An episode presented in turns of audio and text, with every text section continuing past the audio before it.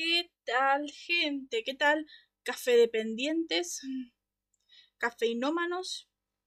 Estamos acá en otro episodio, acá para divertirnos y hablar de las bellezas que tiene Supernatural. Bueno, sí. Qué rápidos, ¿no? Para negarlo eso. yo no soy. Qué rápido, ¿no? Para negar vos que sos que. para decir que no sos cafeinómano. Pero sí, yo lo soy. Llega un, el universitario llega a un punto en el que tiene que consumir café para respirar, más o menos ya. Hay que llegar, también se llega a un punto en el de eh, hay, te tienen que inyectar café en las venas, más o menos ya. También. es la, la vida de, del joven. La vida de la persona joven. No es fiestas y jodas, es café dependiente. Es cafeinómano a full. Así que bueno, la verdad yo no creo que haya que dar tanta presentación porque vamos a hablar en contenido bastante de este episodio porque me parece que es un episodio, un capitulazo que tiene muchas cosas, tiene cosas magníficas y tiene cosas muy buenas para contar. Si que estoy así entrecortada es porque estoy viendo mi café y no me lo puedo tomar. Porque está muy caliente. Está muy caliente y no me animo.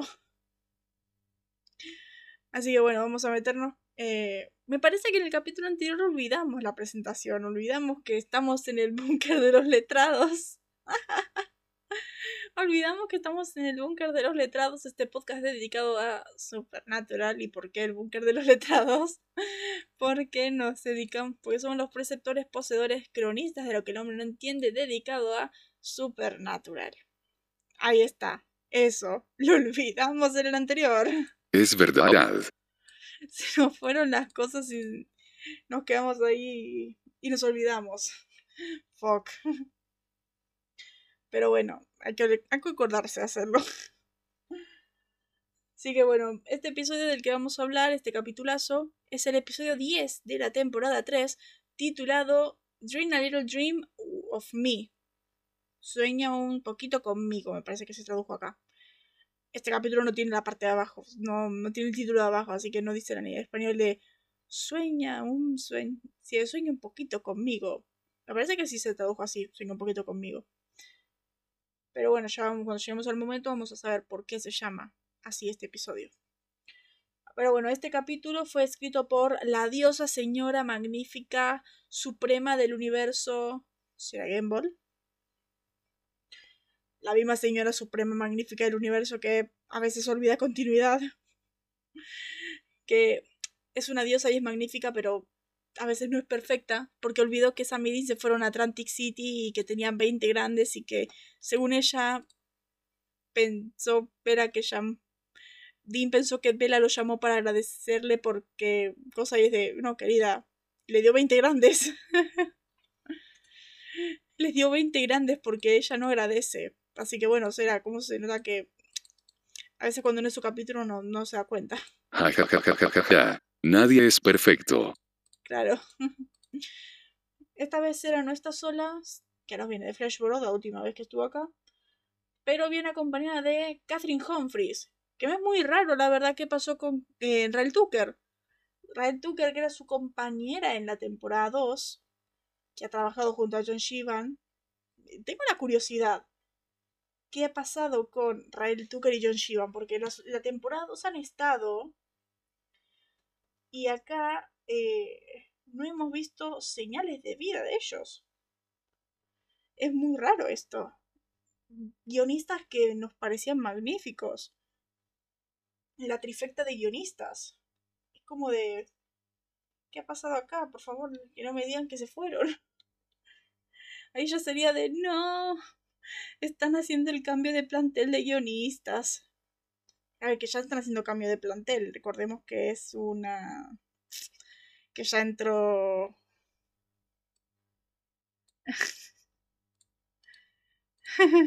Será los absorbió. Se los absorbió, claro. Recordemos que en este...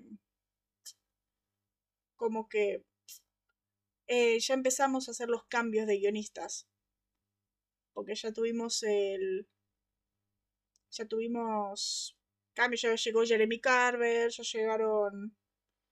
Ya llegaron más personas. ¡No! ¡Sí se fue! ¡Se fue el Tucker! Se fue el Tucker. Lo único, lo último que hizo Real Tucker fue. Em, fue eh, lo que es y nunca será. O sea, lo último que hizo fue el 20. No puedo creer. O sea, nos quedamos sin Real Tucker. Increíble, no. A ver al menos qué pasó con George Ivan. Pero no lo puedo creer. O sea, nos quedamos sin. sin una guionista increíble. No puedo creer. No. O sea, no, se nos fue uno de la trifecta. Se nos fue uno de la magnífica trifecta de guionistas. A ver si... Por favor que John Shivan siga acá. Yo, yo no soporto un Supernatural sin Rael Tucker y John Shivan, la verdad, a este punto. Tampoco lo soporto sincera si somos honestos. Pero es como... Ya se, ya se van tan rápido, no me hagan esto. No me hagan esto, ya, se, ya tan rápido se están yendo los guionistas buenos. y que nos esperen los siguientes. Ay, dale, por favor, mostrame qué le va a pasar. ¿Qué pasó con John Shivan? ¿John Shivan qué hizo por última vez? En la serie. ¿Cuándo fue la última vez que lo vimos? Más o menos por... Me parece que... que aniversario. O aniversario de Real Tucker, no me acuerdo ya. Ni idea. Parece que aniversario de Real Tucker. Y lo último que hizo John Shivan estaría por acá. Por favor que no sea tan tan lejos, que no haya sido. Por favor, que, haya, que siga. No, lo último que hizo fue el blues de la prisión Forson. Se fue. Se fue. Ha dejado la serie. No. Solamente queda cera. Solamente queda cera. De los grandes, solamente queda cera. No puede ser. No puede ser. No. No, me, es que me niego, me niego, me niego a no tener estos tremendos guionistas. No puedo creer. No, no, no. No, no puede ser. Y encima se nos queda Cera que últimamente qué está pasando con Cera. Se nos fue. Se están yendo a los grandes. Tenemos que empezar a formar otra, otro nuevo plantel. Yo, yo ya me imagino a quién estás poniéndose en tu plantel junto a Cera. O ya tenés ese lugarcito en tu corazón reservado para ese joven guionista que inició esta temporada. ya lo tenés ahí, cuidadito al lado. Ya tenés ahí el corazoncito para Jeremy Carver. Yo la verdad, si soy sincera, no tengo idea de... ¿A quién tírale porras? Sí. claro. Lo tengo ahí arriba. Que claro, después de Dean City ya, ya te ganó. Y después de que haya hecho A ver el Supernatural Christmas, te ganó más.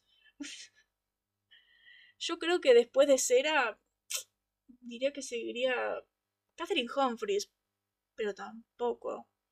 No sé, hasta ahora también lo tengo como vos. Hasta ahora me parece que tengo allá ahí, ahí a Cera y a Jeremy Carver. Parece que no ha llegado alguien, además de ellos, o sea, además de Jeremy no ha llegado alguien que, que pise fuerte para decir, vengo acá a manejar la serie. a manejar la serie, no ha llegado alguien que tome el lugar de, de Rael Tucker y de John, de John Shivan. Es como genial. Que, que cambien las cosas. No, o sea, para mejor no sé. A ver, vos decís que Dean Seed es el mejor capítulo de la serie. A mí me. Es como de, bien, me encanta Jeremy Carver, pero no llega a Cera. No llega a Cera y tam- me parece que tampoco llegaría a John Shivan. Que John Shivan tiene un, una fórmula magnífica. Es, es que sí, yo me imaginaba. Probablemente jajajaja. Claro, yo ya me imagino a vos poniendo a Dean City en el número uno cuando hagamos el top de la tercera temporada. Después, bueno, a ver. Este capítulo es escrito por Sarah y por Catherine Humphries, que lo último que hizo Catherine Humphries fue eh, Betan Stories. A ver, Betan Stories nos gustó, pero hasta ahí. Porque exactamente sí. eh, Vos vas a poner el número uno de Dean City.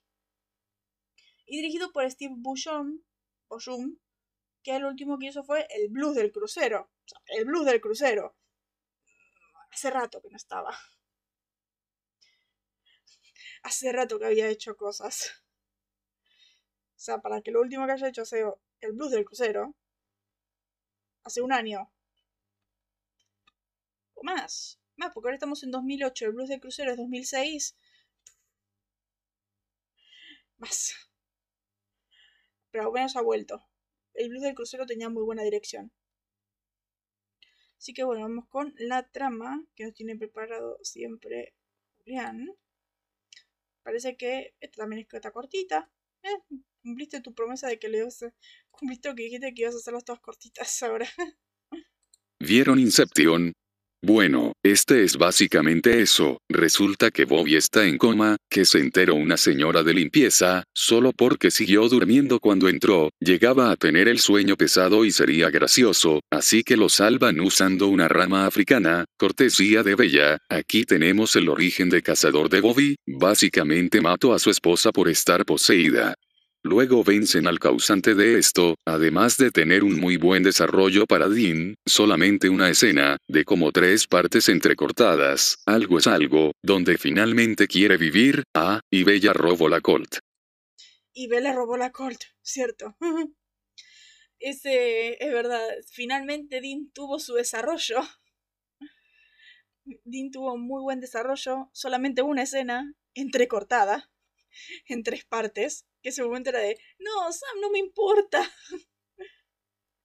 Sam, no me importa, volvamos a Dean. Como en- estás en esa tremenda escena de Dean y tenés el momento de Sam peleando con, con Jeremy y es de, no, volvamos a Dean. Volvamos a Dean, la escena era tremenda, la escena era magnífica, todo el diálogo, todo era increíble en ese momento. Es como, por favor, ay, dame más. Es que me encanta que creo que con eso ya hicieron toda la temporada. Dos minutos de desarrollo. Unos dos minutos de desarrollo que creo que entre que lo hicieron y entre que en el capítulo cero coma se van a borrar, se va a borrar ese desarrollo. Vamos a, cuando lleguemos al momento vamos a contar qué es el desarrollo de Dean. Que, yo- que yo creo que en cualquier momento se va a borrar ese desarrollo. Va a servir solamente para esta temporada, pero para la siguiente lo van a tirar al caño. Mal ja ja ja ja ja ja ja. Porque Dean es Dean y aunque haya mejorado momentáneamente, Dean es Dean. Ja ja ja ja ja ja ja. Dean es Dean y eso es lo que hace genial a su personaje. Su, su constante depresión. Exactamente. No hay, mm, no hay otro modo de ver a Dean. Así que bueno, vamos a empezar con los momentos icónicos y curiosidades. El- para empezar, el asesinato de Bobby, de su esposa, cuando estaba poseída, sería referenciado en episodios posteriores, particularmente cuando resucitó momentariamente en el episodio de temporada 5, Dead Men, Dead Men Don't Wear Played, capítulo que me he olvidado, la verdad, de temporada 5. el cliente muerto lo paga, algo así me parece que lo llamaron en español. Era el 13, más o menos, porque el 14 era Sangrito de San Valentín. Más o menos por ahí. Mm, El 13. El 12 no, porque es cambio de carne, así que sí, el 13. Más o menos. En el 13 o el 15, más o menos por ahí. No. En el 15 no, es el 13. Es el 13. No. Es el 13 o el 15, no me acuerdo. Lo digo, la temporada 5 es. La tengo un poco caótica. Cuando, cuando lleguemos a hacer la temporada 5 se me va a quedar más en orden. Eh, ya sabemos en este momento de que Bobby, la esposa de Bobby, murió porque Bobby lo la asesinó clavándole cuchillos porque ella se había vuelto loca, se había vuelto rabiosa, porque estaba poseída. Aunque le claves un cuchillo normal, lo que va a pasar es herir al, o al humano que siga poseído.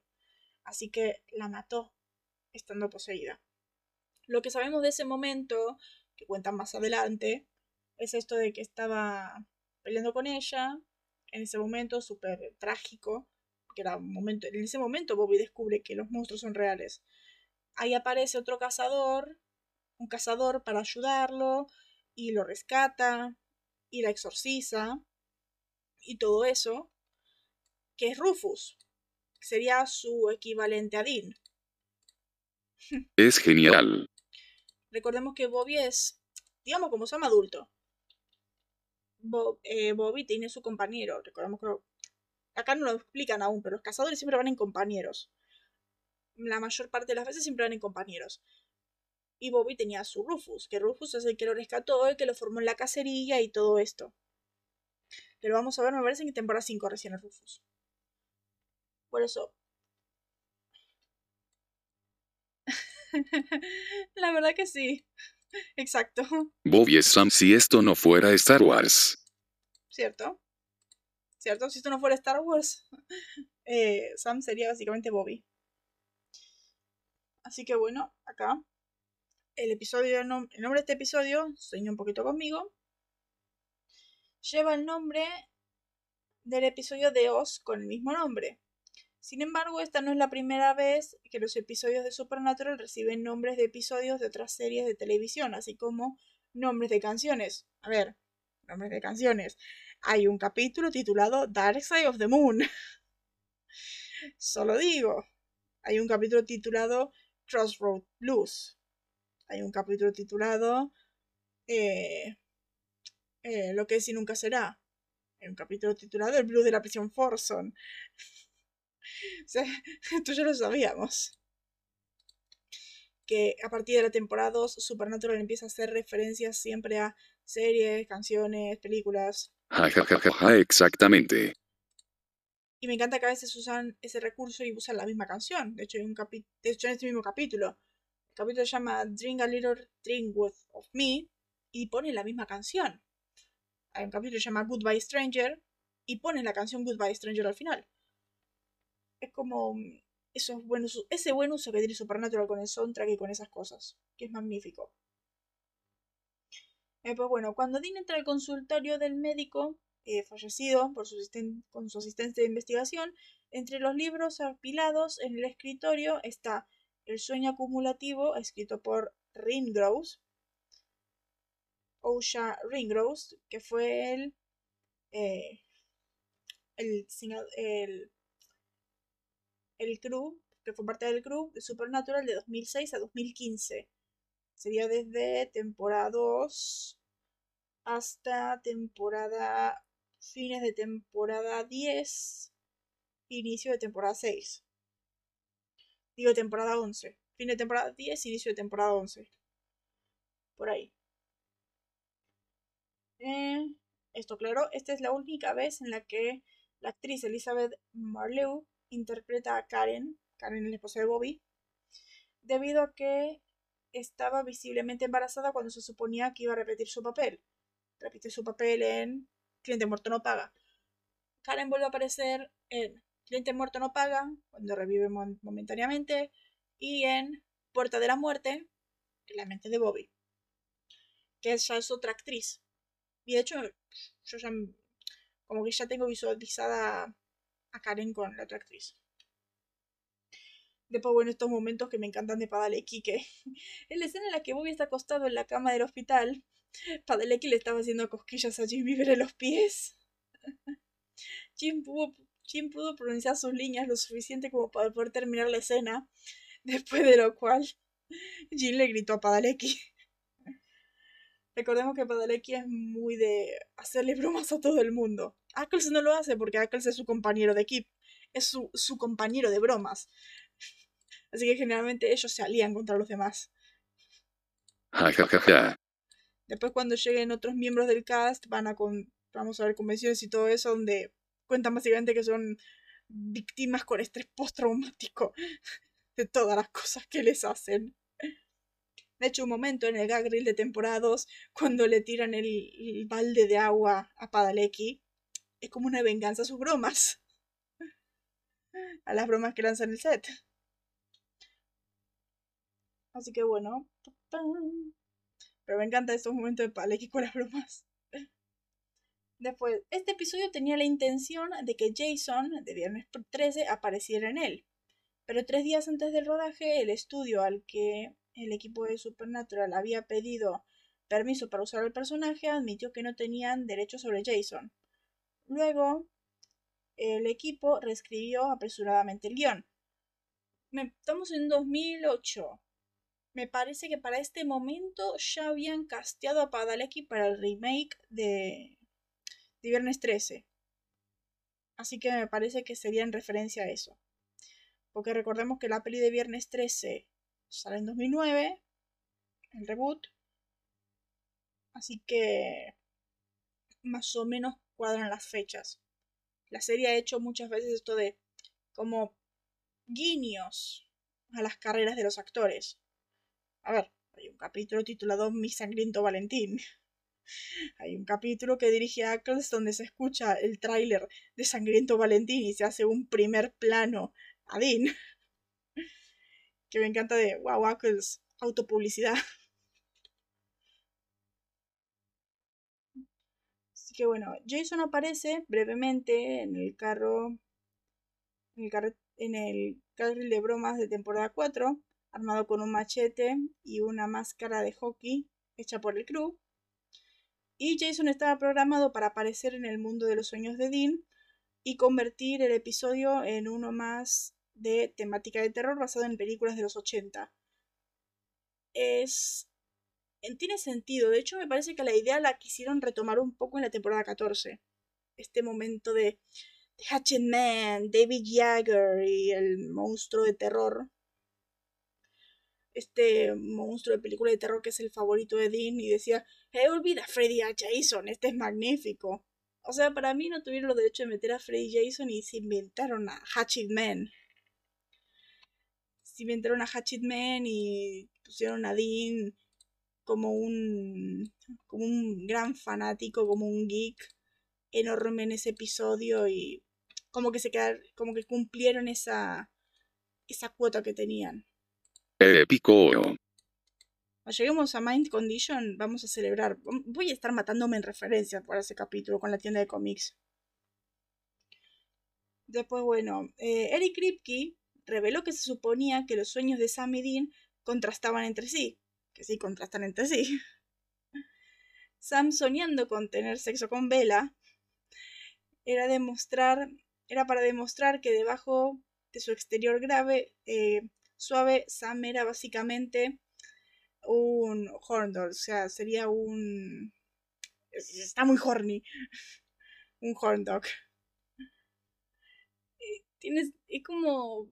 Es claro, es algo que Dean tiene como en el exterior, algo que podríamos esperar de Dean. Porque Dean es así en el exterior, más últimamente, que no sé por qué últimamente dicen, ay, el mensaje Maitai, baile privado, es de... Dean está últimamente. Así que ese momento es como. Le. Como que le pusieron ese. Ese contraste. Exactamente. Después ahora vamos a debatir nosotros si, si es correcto o no esa escena. Y bueno, y el sueño de Dean, por otro lado, que era mostrar el, el suave deseo de Dean de querer vivir una vida normal con Lisa. Y ahí nosotros lloramos porque, ¿te acordás el final de los niños están bien cuando le dice a Lisa que no puede tener una vida normal y que aunque tanto lo quiere, esa vida no es para él? Y sufrís porque ese es su sueño y ese es el deseo que tiene. ¡Ah! Cierto, jajajaja. Sí. Ay, es que esa pareja me encanta. Así que bueno, empezamos con los míos acá. Esto es lo que digo en el capítulo anterior, dije que Sam quiere ser como Dean, pero no le sale, porque no ve las sombras de Dean, o sea, quiere... toma solamente las partes superficiales de Dean. pero no... pero no entiende el resto de lo que implican esas cosas. Un ejemplo de esto. Apenas empieza el episodio, vemos a, a Sam en un bar. Que Dean lo estaba buscando, todo esto. Yo digo, me encanta cómo Sam. Me encanta cada vez que Sam trata de ser como Dean. O sea, lo vemos a veces con Sam queriendo ser como Dean. Eh, por su admiración y todo esto. Cada vez que Sam quiere ser como Dean. Pero nunca le sale. O sea, nunca le sale porque siempre ve esta imagen superficial de Dean. Y este momento de cuando dice el Sam es como voy a beber whisky a las 2 de la tarde como hace mi hermano y conquistar chicas. Esa es la imagen que él tenía al ir al bar. Así de ser como su hermano que hace eso. Es como de, uno, no tenía tantas chicas en el lugar para conquistar chicas como hace él. Dos, Dean solo bebe whisky a las 2 de la tarde cuando está en una crisis de depresión. Ackles ya había contado que contó una vez que para elegir las bebidas, para elegir las bebidas que se va a tomar en cada escena, mal. Lo determina por el horario. Que le, van le dice, por ejemplo, ¿en qué hora estamos? ¿Es día, es tarde, es noche? Él dice, Dean toma café en la mañana, Dean toma cerveza en la tarde y Dean toma whisky en la noche. Excepto cuando en estos problemas depresivos, excepto cuando la cosa está muy mal, que Dean toma whisky todo el día. O sea, el hecho de que Dean esté tomando whisky, eh, esta idea que tiene Sam, de que Dean tome whisky a las 2 de la tarde, es un es, una crisis depresiva de Dean. O sea, Sam lo ve como de, oh, wow, qué, gran, qué magnífico que es mi hermano que se va a tomar whisky a las 2 de la tarde y va a conquistar chicas a un bar y todo eso. es como de, no, no te das cuenta que él toma whisky todo el día cuando se siente muy mal. Se siente muy mal que está, cuando está con estos problemas, cuando básicamente se quiere morir. cuando, está con es, cuando está con esa crisis y él lo toma como, oh, wow, qué magnífico que es mi hermano. Acá tenemos una idea, un momento de como Sam, él dice que conoce a Dean, que lo sigue y todo eso, pero claro, Sam, tanto que lo estuvo siguiendo todo eso, no entiende la fase depresiva de Dean que tiene desde la temporada anterior. Entiende, no ve todos los problemas que está sufriendo Dean hace tiempo. Uno, porque Dean no se los dice. Dos, creo que porque Dean ni siquiera los entiende. Dos, digo tres, porque quiere ver a su hermano como, es, como esta figura de la misma forma que Dean tenía a su padre. Esta figura eh, enorme, invencible y todo esto. Olvidando que Dean es alguien que se odia a sí mismo muchísimo. Así que bueno, después... Es que, es que yo digo, estos detalles hacen la cosa más profunda. Que eso es lo que, lo que me encanta bastante. Exactamente. Es lo que me gusta que, que tiene la serie. Cosas tan chiquitas pueden darte una lectura tan grande. Claro, jajaja. Ja, ja. Algo que hace será mucho. Es magnífico. Así que bueno, en este momento cuando el médico lo llama a Dean, le dice si es el señor Snyderson. Tengo ni idea de dónde viene el nombre Snyderson, busqué, no lo encuentro. No sé si es algún grupo, una banda, algo eso, no encontré. Después, el nombre que Dean se puso es el detective Plant. Cuando va a ver a Jeremy. hay un primer plano a la placa que dice detective Plant. Y calculo que Sam se habrá puesto otra vez detective Page como dije hace 4 o 5 capítulos, Page Plant lo usan siempre.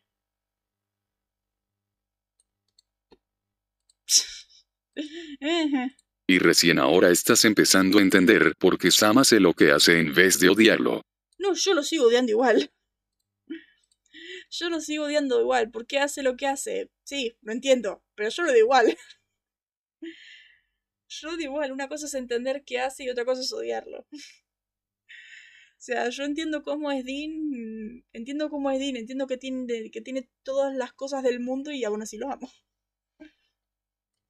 Y Sam entiendo todas las cosas que tiene y todos los problemas que tiene, pero lo odio en lo que está pasando ahora.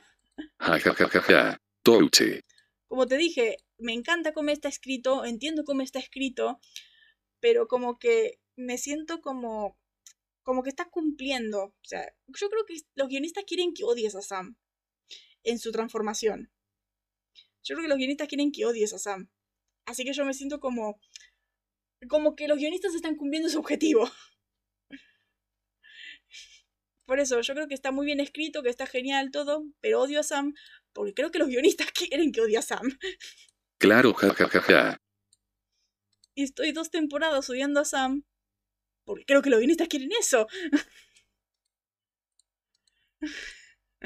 Están dándose palmaditas. Claro, se están dando palmaditas. Por eso es como. Es complicada mi relación con Sam ahí. Después, bueno, acá. Me encantaría saber esto de. Dean sabe cómo es un viaje de ácido. Cuando le di, cuando Jeremy le pregunta, ¿usted sabe lo que es un viaje de ácido? Y de, oh sí. Eh, no, no sé.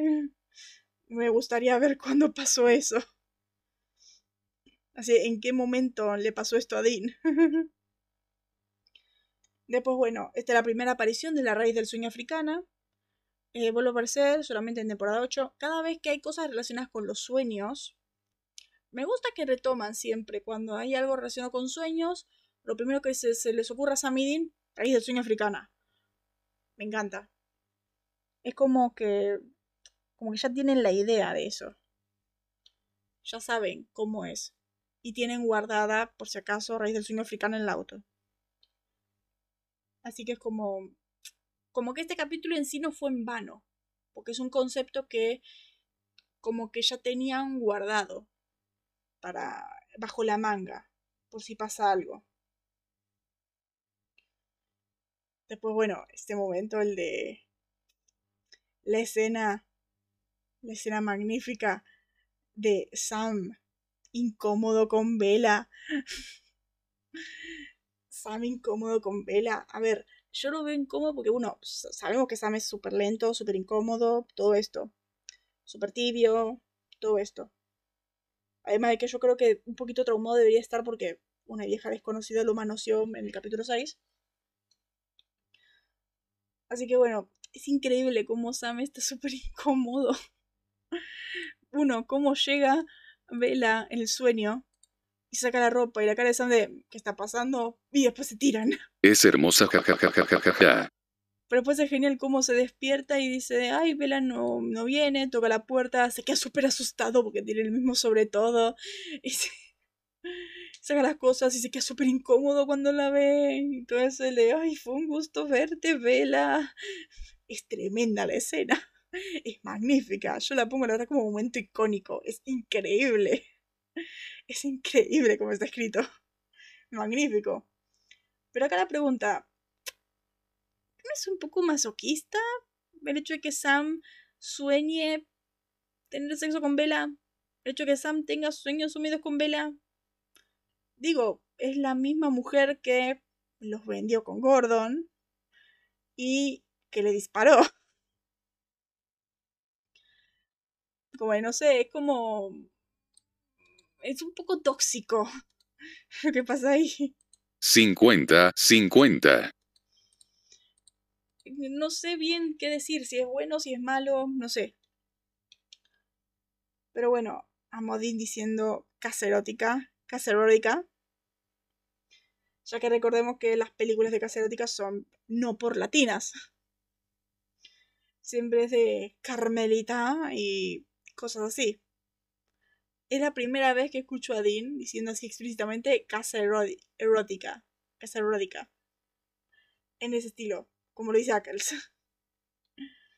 me encanta. Y me encanta. Es la. La saga de Supernatural de las películas. Es que tenés que ver. Hay un capítulo de temporada 9 que parece una. Que conoce una estrella de Casarotti que dice así: Carmelita. Carmelita. Y se queda así. Y se ponen a hacerlo. Y están así: me parece que Dean ha cumplido su sueño de dormir con una estrella, no por. Después, bueno, acá. Me sorprende. Me sorprende que Dean esté tan alterado por estar dos días sin dormir. Este momento de cuando Dean le da la cerveza, le toma cerveza de lo de Jeremy y están en peligro de ser atacados en sus sueños. Este momento donde mm, lleva dos días sin dormir. Lleva de un lado a otro, Dean súper alterado, gritando, lleno de café, todo esto. Y como me parece muy raro, ya que en la temporada siguiente, no, en la temporada 5, dice que duerme, arrate, yo creo que tenemos que hacerlo como él. Él duerme cuatro horas cada par de noches. O sea, ¿por qué Dean está tan alterado de estar sin dormir dos días? Si básicamente el, el horario de dormir de un cazador es cuatro horas cada par de noches tendría que estar más normal, más tranquilo, un poco, creo. O sea, no tan cafeinado. Eso es lo que me. Lo que me es raro. Muy. Eh, me, me, da un error con el capítulo de Sam Interrumpido, que es donde lo cuenta. Después, bueno, en el. Este momento, el momento de Lisa, el Pobre Dean, o sea, viendo a Lisa, recordando lo que no puede tener. Ver a Lisa el día de, en el picnic de, ay, tenemos una hora hasta ir a buscar a Ben del béisbol, este sueño de vida normal, la cara de Dean de, de querer eso, querer estar ahí y querer vivirlo. Wow, wow. Hace muy bien por Dean en este capítulo. En este capítulo, por fin. En este capítulo no está el nombre del episodio en la parte de abajo. No tenemos el Dream a Little Dream of Me en la parte de abajo. Después, hoy Dean se nos vino Spanglish. Porque está ese momento cuando habla con, con el otro Dean. El momento de This is my siesta. Se nos vino latino el Dean. Se nos vino Spanglish. Y después, bueno, qué buena la epifanía de Dean. Este momento de él hablando consigo mismo. Y esto de, eh, vos nunca has tenido nada propio. ¿Qué tienes, qué cosas amas? Tu chaqueta de papá, el auto de papá, la música de papá, todo eso.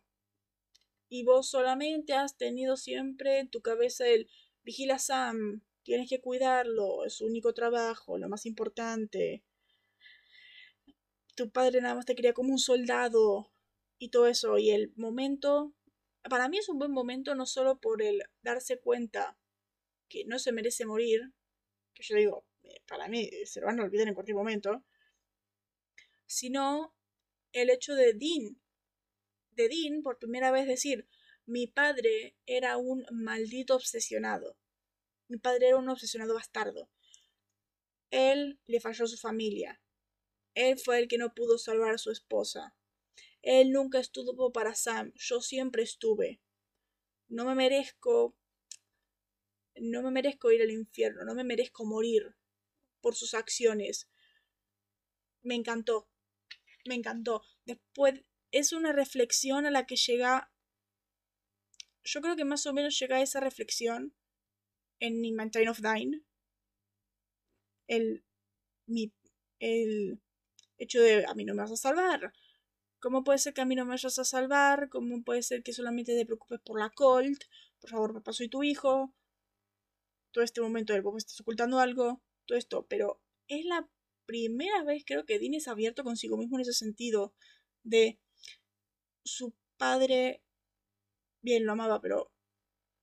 En parte él es un soldado por su padre. Y se da cuenta por fin de. Mi padre es un maldito obsesionado se da cuenta de que ya no tiene por qué, que no tiene por qué idolatrar, que no tiene por qué tenerlo tan arriba como lo tenía antes. Como, como esa figura cayó y el decir que todo lo que le está pasando es por culpa de su padre y por lo que su padre metió en él. Él proteger a Sam, él vendió su alma y va a ir al infierno por esa idea de tienes que proteger a Sam. En parte su primera depresión, claro. Pero él, él proteger a Sam todo el tiempo. Y el decir eso, mi padre es un asesinado, todo lo que me pasa es por su culpa. Decir por primera vez, todo esto no es mi culpa, es magnífico. Es magnífico, es la primera vez que reflexiona de eso. Es increíble. Sí, y es muy bueno y... Es muy bueno. Es magnífico. De hecho, yo creo que a partir de acá, Dean ya deja de idolatrarlo, deja ya de, empieza ya a ser un punto de hizo lo que pudo. Es genial. Empieza a decir ya hizo lo que pudo, ya no es un idolatrarlo, tenerlo tan arriba de ay es invencible, ay todo esto, sino decir hizo lo que pudo. Estuvo ahí cuando pudo, hizo lo que pudo. Ya no es esta figura tan intocable, este ídolo que Dean tenía. Yo creo que Sam en algún momento tendría que tener este punto con Dean, pero nunca lo tiene. Este momento de decir, Dean siempre estuvo ahí para mí, me sobreprotegió, eh, por culpa de papá me sobreprotegió y nunca he tenido la libertad de salir y hacer las cosas por mí mismo a tal punto de que ahora que quiero liberarme solo cometo cagadas. Es un... Lo rendría en mi versión jajajajaja. Son son momentos muy buenos ese momento de epifanía es muy bueno. Es muy bueno. Para mí es lo más icónico, porque es magnífico esto de vos vas a morir, Dean, y en esto te convertirás. Ese es un miedo. Se va a convertir en un demonio por culpa de su padre al final del, al final de todo. Es. Uf. Es increíble este capítulo. Y claramente es porque será. Pero es que eso es. Es magnífico lo que hacen todo lo que hacen en el capítulo es precioso. Así que bueno, vamos a las referencias. En las referencias dice, te puedes convertir en un Freddy Krueger.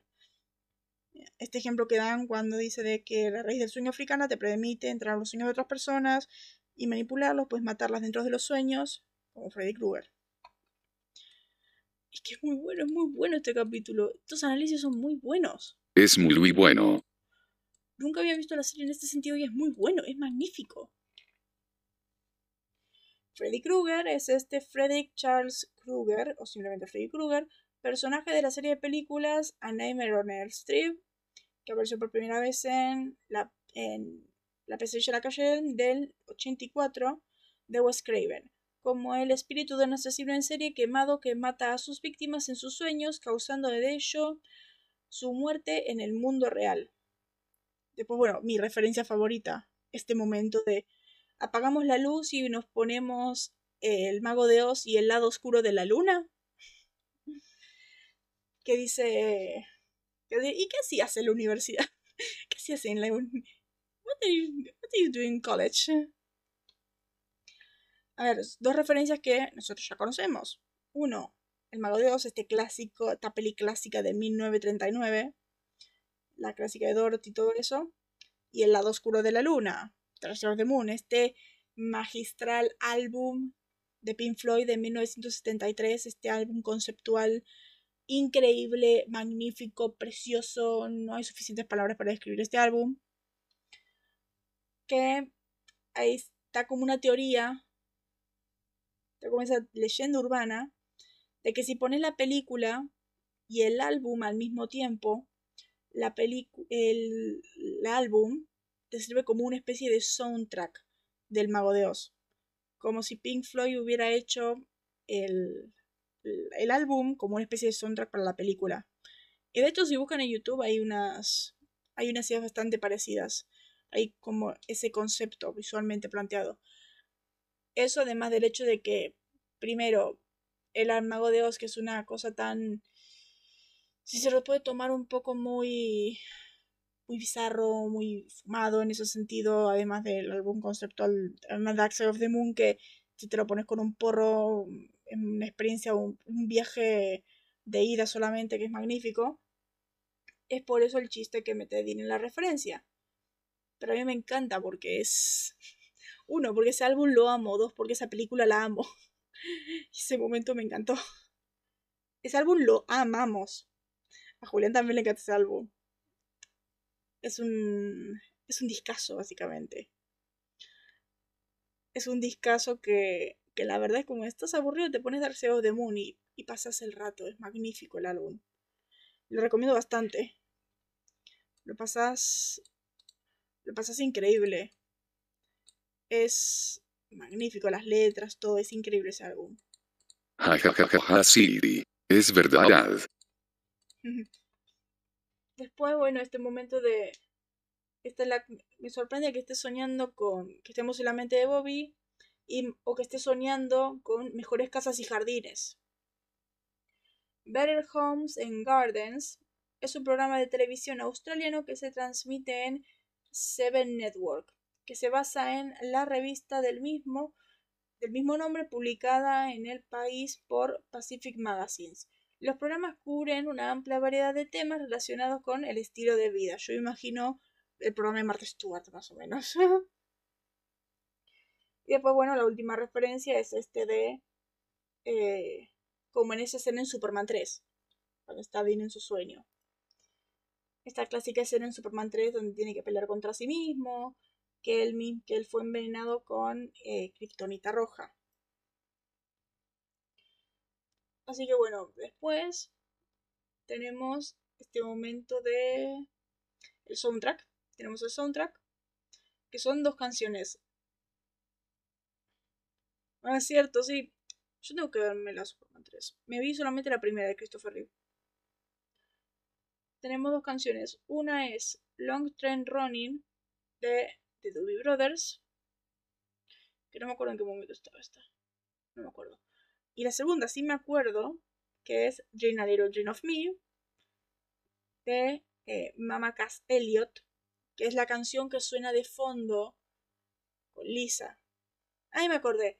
Eh, Long Train Running es el tema que está en el, en el bar cuando está Sam. El, cuando Sam dice, quiero ser como mi gran y magnífico hermano que está súper depresivo y toma mucho whisky. Pero por eso, solamente son dos canciones acá. Y después, bueno, en doblaje tampoco hay tanto, es poquito. Y es que en inglés, bueno, el título en inglés, Trina Little Dream of Me, y en español, Sueño un poquito conmigo. Es como algo diferente. Después cuando empezamos, vuelve la frase desconocida, este, ¿qué tal si matamos el... La frase, papá, se, papá ya está muerto, tenemos que seguir con su legado, y eso significa matar a tantas criaturas como podamos, y todo eso. Bueno, después es un momento que en inglés le ponen como crap. Que crap sería como mierda. Pero en español lo ponen como maldición. Eh, después en el momento que está en el hospital. Cuando... No, cuando ya está en. No sé en el hospital. Cuando dice que... Que Dean tomó la cerveza. Sí, es mierda, claro. Es que mierda yo creo que es shit. Crap es como una versión más ablandada del, del shit. En español dice puede atacar, ahora puede atacar a cualquiera. En inglés dice puede atacar a cualquiera de ustedes. Porque claro, Sam no aceptó la cerveza. Sam no fue. Y bueno, la última es cuando. Cuando el pobre Dean se está muriendo con tanta cosa del café. Y le dice, Dean, Jeremy podría estar Podría, atacarte en tus sueños. Oh, gracias por la noticia, Einstein. Dice en español. Y en inglés, gracias por la noticia, Edison. Dos genios diferentes. Así que bueno, vamos a la audiencia. La audiencia de Supernatural esta semana es de 2,68 millones. Estamos en un 7 de febrero. 2,68 millones, el episodio 10. Mientras que Smallville... ¿Dónde estábamos? ¿7 de febrero? Acá. 7 de febrero. Mientras tanto, Smallville tuvo 4.01 millones. Nunca entenderé. Así que bueno. El capítulo se llama Siren. Uf. O sea, ahí Siren se nos viene un canario. Este capítulo es escrito por Kelly, Son, Kelly y Brian Peterson, que han estado antes en la serie, y dirigido por Kevin G. Fair. Es el capítulo 11 y la sinopsis dice: Chloe intersecta información confidencial del ex, pero Black Canary, Ariana Hoffman, Ariana Hoffman que nosotros, en los fans de Supernatural la conocemos por Abaddon, o por Josie. Cuando lleguemos a, más adelante en la serie la vamos a ver. Allá usan más a Edison. No sé, pero por alguna razón dice gracias por, el, por la novedad, Edison. O sea, thank you for the flash news. Eh, pero Black Canary aparece y le roba la información a Lex. Cuando Lex se entera de que Green Arrow estuvo involucrado, envía a Canario Negro tras él. ¿What? Canario Negro ataca a Oli, creyendo que es un terrorista, y en el proceso revela su identidad secreta a Lois. Clark se enfrenta a Canario y la convence de la verdad. Oliver le ofrece a Black Canary un lugar en su equipo y ella acepta, mientras Clark y Lana intentan reconciliar su relación. No sé, a mí yo creo que si Oliver y, y Daina se conocen, creo que yo mínimo esperaría un beso, algo, algo de coqueteo o algo de eso, no sé. Digo, no sé, me parece. Así que bueno, la sinopsis para el episodio siguiente, que el episodio siguiente es el gran y magnífico e increíble y el tesoro más grande del mundo, que es Mystery Spot que es la cosa, una de las cosas más icónicas que ha tenido la serie. Vamos a meternos con la sinopsis para ver de qué trata este episodio que veremos en el siguiente programa. Acá. La sinopsis dice: Sam y Dean investigan la desaparición de un hombre que eh, desapareció, que que se perdió en una ubicación turística. Mientras buscaba en el sitio, Dean es asesinado a tiros por el propietario. Sam está devastado, pero aturdido, pero aturdido cuando se despierta a la mañana siguiente y encuentra a Dean vivo y bien. A medida que avanza el día, Sam se da cuenta que está viviendo el día anterior y trata de evitar la muerte de Dean. Pero fue en vano. Dean muere de nuevo y Sam debe aprender a vivir la vida sin su hermano a su lado. Es una sinopsis. Es una sinopsis más. Me gusta, es como más reducida, no se ponen a hablar de toda la trama. Mal. Es el top 2. Sí, es que yo creo que este capítulo compite con Changing Channels como el capítulo más icónico de Supernatural. Tiene cada escena es wow. Así debió haber sido la introducción del Trickster. ¿Cierto? Así debió haber sido. claro. Pero bueno, vamos a hablar de ese, de ese capítulo cuando hagamos el siguiente programa. Así que esto es todo por A Little Dream of Me. Espero que les haya gustado este capitulazo. Nos estaremos viendo en el siguiente con la diosa Cera. Que ojalá vuelva pronto la diosa Cera. Espero que les haya gustado. Eh, like, que compartan y toda esa cosa. Y eso. Eh, así que bueno, eh, nos vemos en la próxima. Bye. Baveai.